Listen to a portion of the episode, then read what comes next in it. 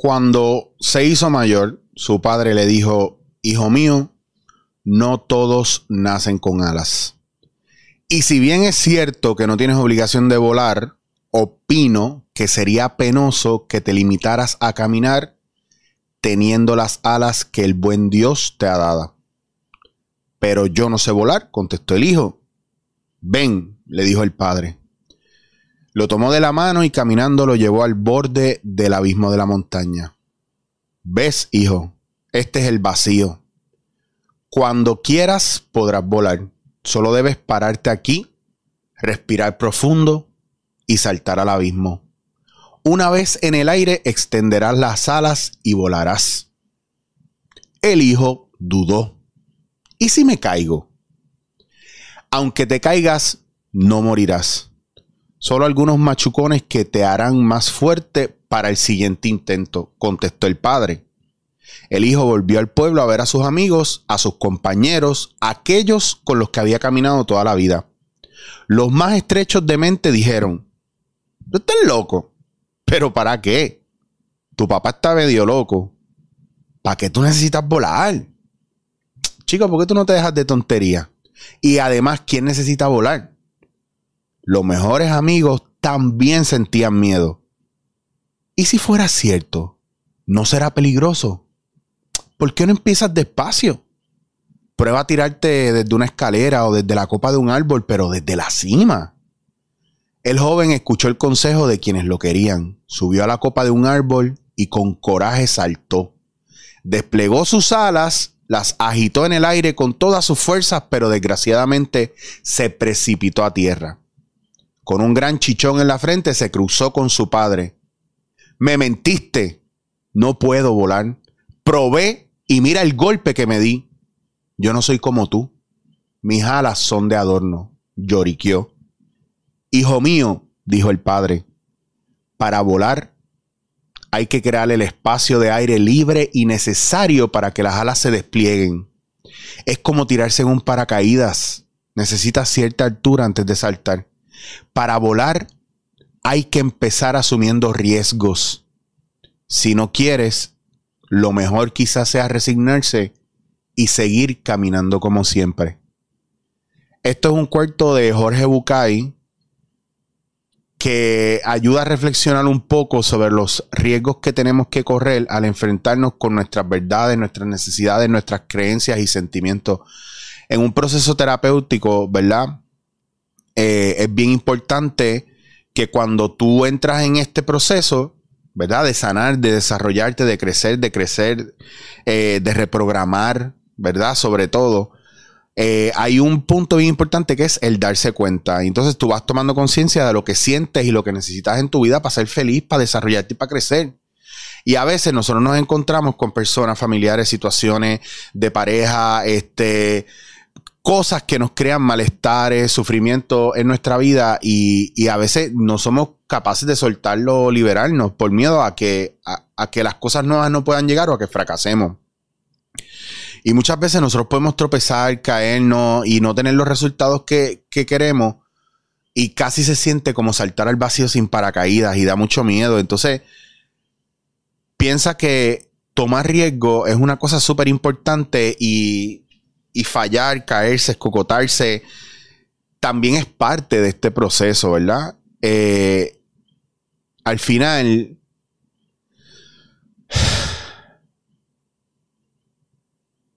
tú eres responsable de, de arriesgarlo, de lanzarte al abismo, de brincar, de, de, extender las alas y de volar y de, y de prepararte y de, y de sacrificar cosas para hacer algo nuevo. O sea, la serpiente pierde su piel cada cierto tiempo. Nosotros cambiamos nuestra piel cada cierto tiempo y no nos damos ni cuenta.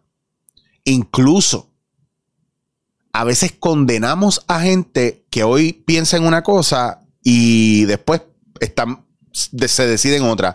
Por ejemplo, en la política, ah, pero este cabrón el año pasado no era popular.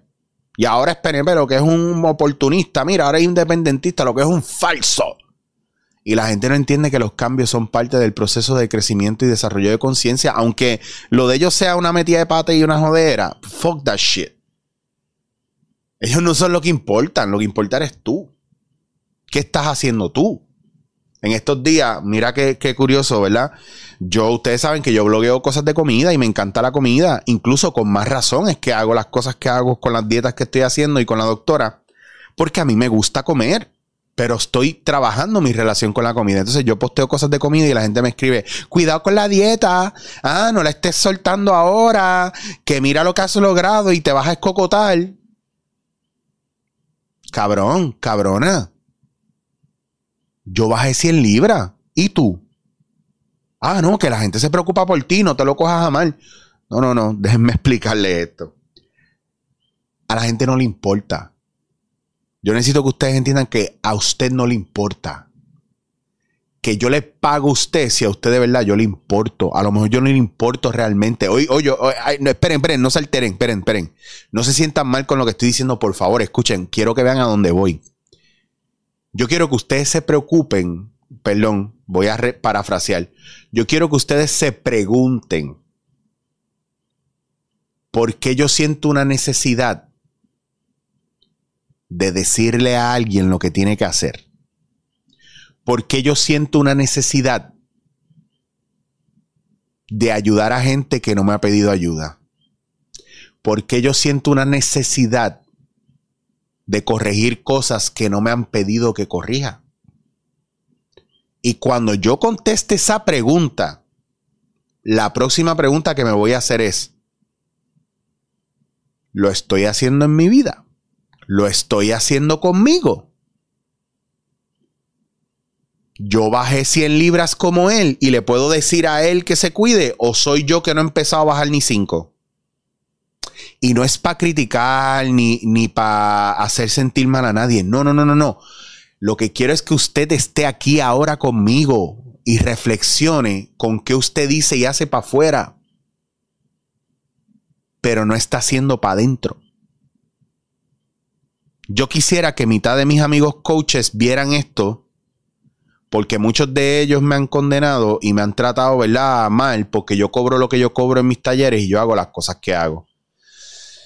Y yo le voy a decir a todos esos coaches que están viendo esto, que no son activos y proactivos, que hacen el coaching de teoría y que se creen que son maestros Jedi y no se están esforzando en trabajar con ellos mismos primero, que están distanciados de lo que han aprendido y no lo están aplicando en sus vidas.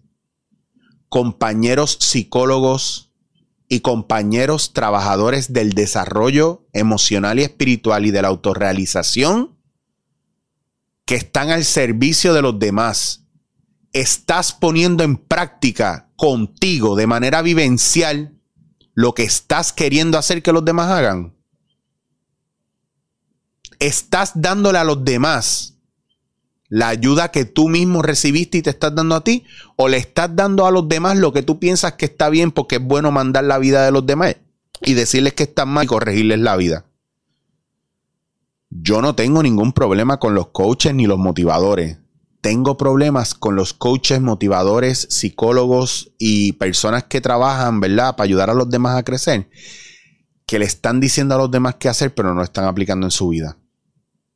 Y tú lo sabes porque ustedes se joden conmigo, porque yo llevo toda la vida trabajando mi intuición y porque hay un ser todopoderoso o hay unas cosas del universo en las que yo creo que me dieron un poder intuitivo que me permite hacer mi trabajo tan bien como yo lo hago a la hora de trabajar con los demás porque yo no estoy para mí.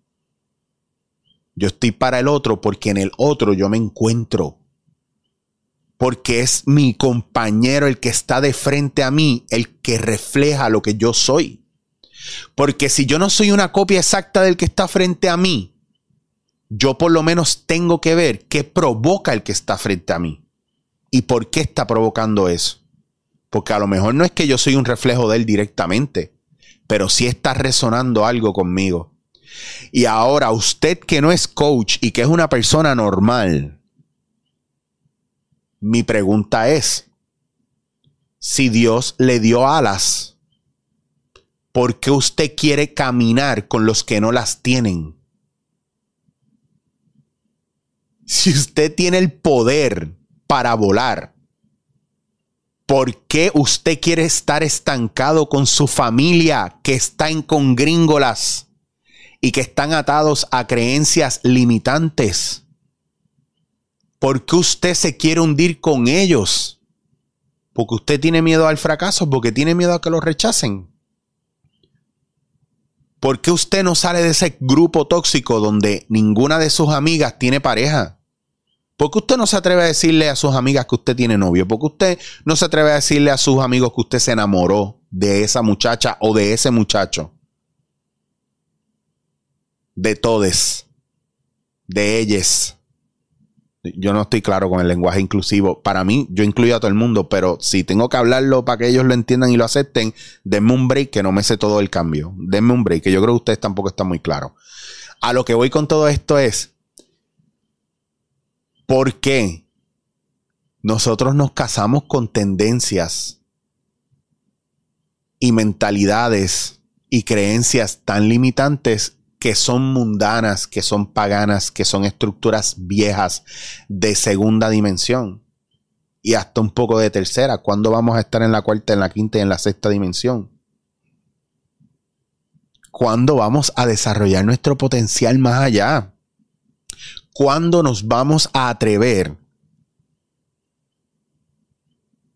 a ver un pedazo de mierda en el suelo y decirle, ay, qué bonito color marrón tienes? Me encanta tu color marrón. En vez de decir, uy, fo, como apestas. Porque solamente podemos ver lo peor. ¿Y cómo nos atrevemos a decirles a los demás, incluyéndome yo? Incluyéndome yo. Lo que tienen que hacer con su vida cuando no nos lo piden. Por eso yo lo hago aquí porque esto es para quien lo coja. Yo lo tiro y de repente 600 lo cogen, 800 lo cogen, 400 lo cogen. Y de esos 400, a 3 le sirve, a uno le sirve. Pues cumplió su propósito. O su propósito es longevo hasta que se acabe el mundo. Pero yo no me atrevería a hablarle a ustedes de nada de esto si no lo he vivido yo. Yo camino con esto de Jorge Bucay desde hace más de 10 años. Y esta historia me encanta tanto porque viene, reaparece en momentos de mi vida donde yo empiezo a vivir la tensión de los demás, la frustración de los demás, el miedo de los demás. Y eso es contagioso, más que el COVID. Y hace mucho más daño que el COVID. Porque no te mata de golpe a lo mejor, pero te prolonga un sufrimiento innecesario. Una tortura eterna de no hacer lo que tú viniste aquí para hacer. Usted que es cristiano y conoce la Biblia de arriba abajo, le hace la parábola de los talentos y me cuenta. Y yo les voy a dejar en el, en, en el community, les voy a dejar un video que me rompió este jueves. oigan lo que estoy diciendo, me rompió, me quebró, me destruyó. Porque lo pusieron en la clase al final. Y fue un día de muchas emociones, ¿verdad? Y, y, no, y nos pusieron a hacer una meditación para cerrar la clase y de fondo nos pusieron esta canción.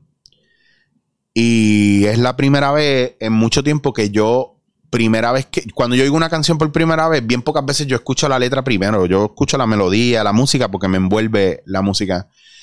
Y yo escuché esta canción palabra por palabra, letra por letra, y no pasaron tres líneas sin que yo me rompiera y me deconstruyera y me desboronara y pensara en la gente que yo más amo. Y a la misma vez que yo lloraba sin control. Podía ver la cara de la gente que yo amo, de la gente más cercana a mí y, de corazón. Yo repetí en mi cabeza, fulano, esta canción es para ti, fulana, esta canción es para ti. En mi cabeza yo repetía eso. Y enviaba toda la energía que puede enviar un buen amigo, un buen amante, un buen hermano, un buen pana, un buen padre, un buen hijo, un buen abuelo, un buen lo que sea. Si nuestro don en la vida es repartir amor, saquemos esas putas alas gigantes de amor y repartamos ese amor. Y que se joda el cabrón mundo si piensan que somos cursi y si somos unos charros. A mí me importa un carajo. Yo lo que quiero es abrazar a la gente que amo, a la gente que ha sido parte de mi vida y decirle, mirarlos a los ojos y decirles, yo te amo. Yo te amo. Porque si mañana me muero o se muere cualquiera de ellos, yo le dije que yo lo amo de verdad. Hombre, mujer, niño, animal, te amo. Porque las alas que Dios me dio fueron las alas de compasión y de amor para con la gente alrededor mío. Y yo no voy a esconder los talentos, los dones que Dios me dio. Y yo le recomiendo a usted que si usted quiere vivir una vida plena en estos momentos, entréguese completamente, no a mitad. Y ser un maestro en remendar su corazón si se lo rompen y no un maestro en tener un corazón tan duro que nadie lo pueda penetrar.